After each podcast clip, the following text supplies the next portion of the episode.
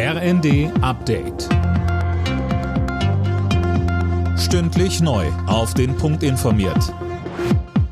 Ich bin Johannes Schmidt. Guten Abend.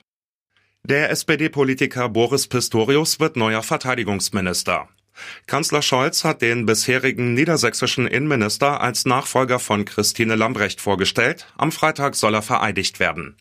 In der Ampel wird die Personalie begrüßt. Pistorius sei erfahren und anerkannt. Die Opposition ist dagegen weniger zufrieden. CSU-Chef Söder sagte, Offenkundig war es nicht die erste Wahl, denn beispielsweise mit Frau Högel wäre eine sehr erfahrene Kennerin der Truppe da gewesen. Aber ich wünsche ihm trotzdem alles Gute. Jetzt steht schon der erste NATO-Gipfel an. Es gibt eine Menge an, an Arbeit und jetzt muss schleunigst umgesetzt werden. Es ist schon viel zu lang Zeit vertan worden. Die Ampelkoalition will das Wahlrecht reformieren, um den Bundestag zu verkleinern. In der CDU stoßen die konkreten Pläne auf Ablehnung. Parteichef Merz nennt sie inakzeptabel. Wer seinen Wahlkreis gewinnt, müsse auch in den Bundestag einziehen, so Merz. Die Union werde einen eigenen Entwurf zur Wahlreform vorlegen.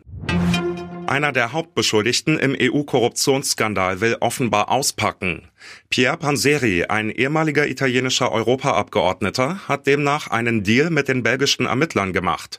Die Details kennt Manuel Anhut. Im Gegenzug für eine mildere Strafe will Panseri offenlegen, welche EU-Parlamentarier käuflich waren und von welchen Staaten sie bestochen wurden.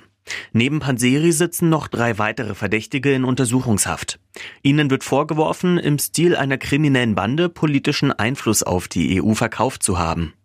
Bezahlt wurden sie dafür laut Panseris Anwalt von Katar und Marokko, was beide Länder bestreiten.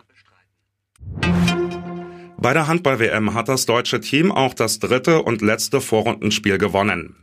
Die Mannschaft von Trainer Gislason setzte sich mit 37 zu 21 gegen Algerien durch. Den vorzeitigen Einzug in die Hauptrunde hatten die deutschen Handballer schon nach zwei Siegen klargemacht. Alle Nachrichten auf rnd.de